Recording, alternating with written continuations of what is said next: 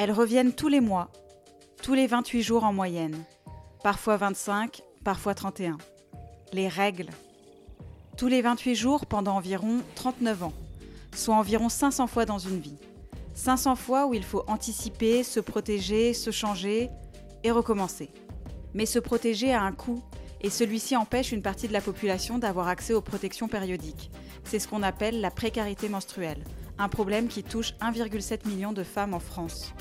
Dans ce podcast, nous allons détricoter les mécanismes et conséquences de cette précarité en allant à la rencontre de personnes directement impliquées par le sujet des règles. Vous écoutez Précarité menstruelle, galère mensuelle, un podcast pour mieux comprendre la précarité menstruelle, une réalisation du département de Loire-Atlantique engagé dans la lutte pour l'égalité homme-femme. Épisode 1 Les règles, une question d'argent.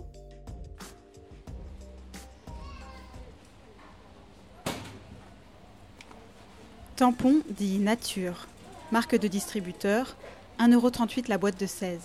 Flux normal, sans applicateur. Tampon 100% organique super, 5,38€ la boîte de 16. Cup flux régulier taille 1, 20,99€ l'unité. Serviette hygiénique Ultra Nuit Secure Night taille 4, 2,17€ le paquet de 9. Protège slip pour string, 1,76€ la boîte de 30. Culotte menstruelle flux moyen taille 38, 36 euros. En partant du principe qu'une jeune femme aura ses règles aux alentours de 12 ans et demi en moyenne, et ce jusqu'à sa ménopause, environ à 51 ans, encore une fois, tout ceci n'est qu'une moyenne, une femme aurait ses règles durant environ 39 ans. Des années comprenant potentiellement des périodes d'aménorrhée, c'est-à-dire où la femme n'aura pas ses règles, pendant une grossesse par exemple, Disons donc qu'une femme saignera chaque mois durant 36 ans de sa vie. Si elle utilise en moyenne 5 serviettes par jour de règles, le tout durant disons 5 jours, cela nous fait donc 25 serviettes par cycle. Multiplions le tout par un coût pour des serviettes hygiéniques bon marché de 10 centimes pièce, cela fait des cycles à 2,50€, soit environ 30 euros par an. Si elle a ses règles une fois par mois pendant 36 ans, on arrive à un peu plus de 1000 euros sur une vie. Un chiffre qui variera largement selon le flux de la personne réglée, le nombre de jours durant lesquels elle a ses règles et le type de protection choisi. Ceci sans compter d'autres produits venant s'ajouter à la liste des courses, antidouleurs, détachants, soins gynécologiques, et j'en passe. Tout ça pour dire que les règles ont un coût, et aussi petit que puisse paraître le chiffre inscrit en bas d'un paquet de tampons, celui-ci peut être conséquent pour des personnes précaires. Une enquête de la Fédération des associations générales étudiantes, menée en octobre 2020, révélait que 13% des étudiantes interrogées déclarent avoir dû choisir au cours de ces derniers mois entre des protections hygiéniques et d'autres produits de première nécessité. Pour compenser cet achat, elles ont recours au système D. Une bonne couche de papier toilette au fond de la culotte et l'inconfort ainsi que l'incertitude que cette méthode induit pouvant même pousser certaines étudiantes à manquer les cours. C'est quand même des produits qui sont relativement chers, avec euh, du marketing euh, tout autour. Maud Trichet est conseillère et animatrice au planning familial 44 à la permanence de Nantes. Ça peut arriver euh, voilà, dans des entretiens, plus, dans des entretiens quand les, personnes viennent nous voir en individuel. Elles peuvent dire des fois qu'elles ont des remarques sur le nombre de tampons ou de serviettes qu'elles peuvent utiliser à ce moment-là globalement, ça coûte cher. La fameuse taxe tampon dont on a parlé à un moment donné, enfin voilà. La fameuse taxe tampon dont parle Maud Trichet, c'est la TVA appliquée dans différents pays du monde aux protections périodiques. En 2015, plusieurs associations féministes françaises s'étaient mobilisées contre le rejet à l'Assemblée nationale de la proposition de la députée PS Catherine Coutel de baisser la TVA sur ces protections, qui était alors à 20%, au taux réduit de 5,5%, comme pour d'autres produits de première nécessité. Après de nombreux débats et manifestations, les féministes auront gain de cause. Mais même avec une TVA réduite, l'achat de protection menstruelle reste compliqué pour certaines personnes. Pour elles, les associations comme le planning familial en mettent à disposition.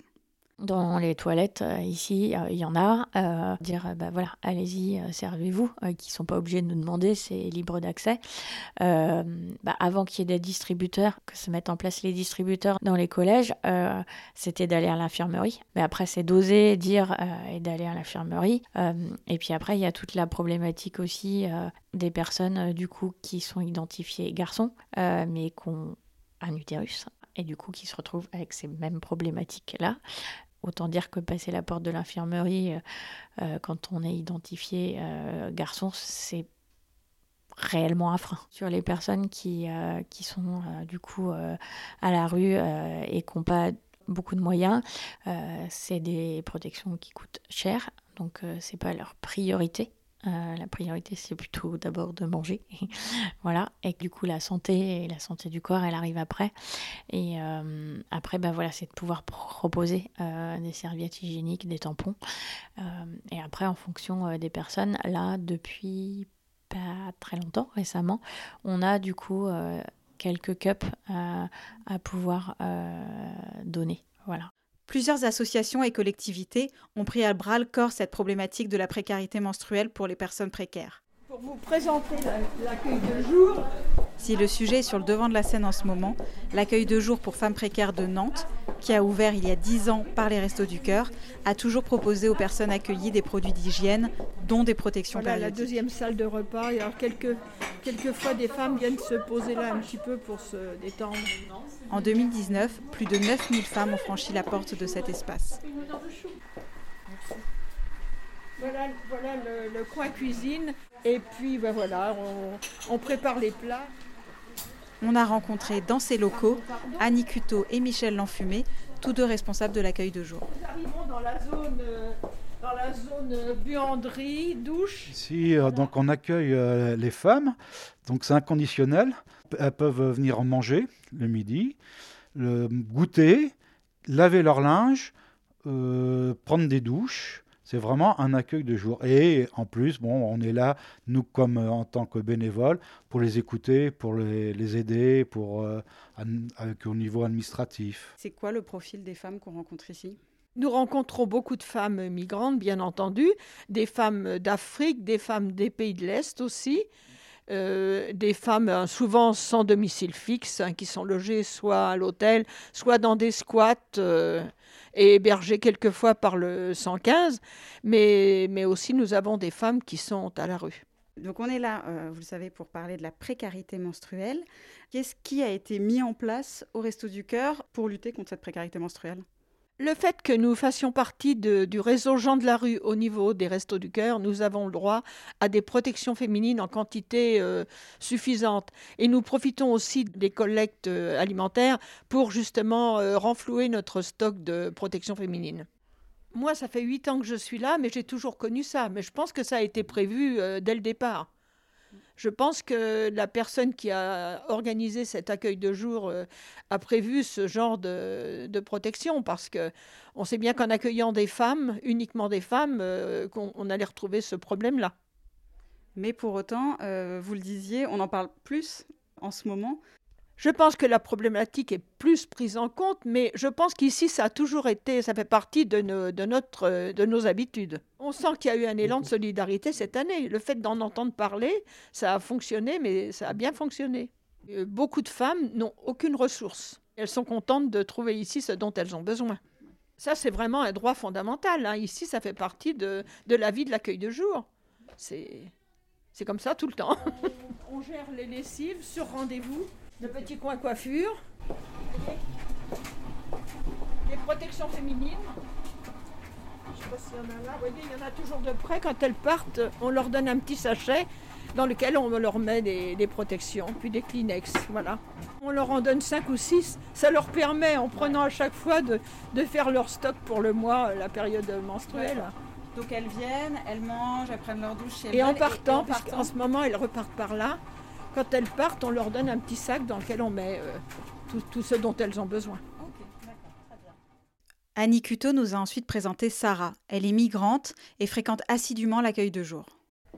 Euh, je m'appelle Sarah, euh, j'ai 36 ans, je viens régulièrement. C'est un lieu chaleureux où vous vous retrouvez entre femmes. Oui, oui c'est ça.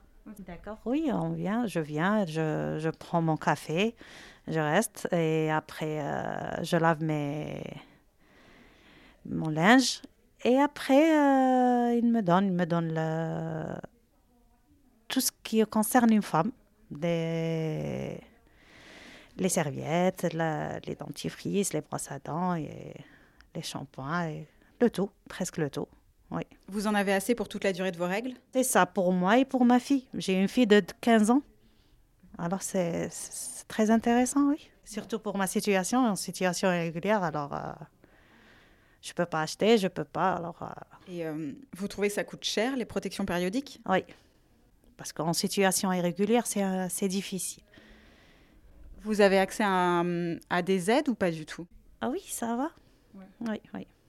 C'est quoi les produits que vous achetez en priorité avec cette aide? Non, c'est beaucoup plus pour manger, c'est pas pour acheter ça. Pour 2021, le gouvernement d'Emmanuel Macron a promis de porter à 5 millions le budget pour lutter contre la précarité menstruelle. Les femmes incarcérées, celles en situation de précarité et de très grande précarité, comme Sarah, ainsi que les élèves de collège et de lycée en éducation prioritaire seront ciblés en priorité. Le 23 février dernier, l'exécutif a annoncé, à travers la ministre de l'Enseignement supérieur et de la Recherche, Frédérique Vidal, la gratuité des protections périodiques à la rentrée prochaine pour toutes les étudiantes. En Loire-Atlantique, depuis la rentrée 2020, le département expérimente la pose de distributeurs dans 8 collèges pilotes. Ils sont menés également des actions de sensibilisation et une distribution de kits premières règles aux élèves de 6e. Si ces actions s'avèrent concluantes, elles seront généralisées à tous les collèges de Loire-Atlantique. On le voit, les choses vont dans le bon sens, mais on est encore loin d'avoir résolu le problème. Dans l'épisode 2 de notre série, on s'attardera sur la question suivante. Pourquoi la précarité menstruelle est-elle un enjeu d'égalité entre les hommes et les femmes? Bonne écoute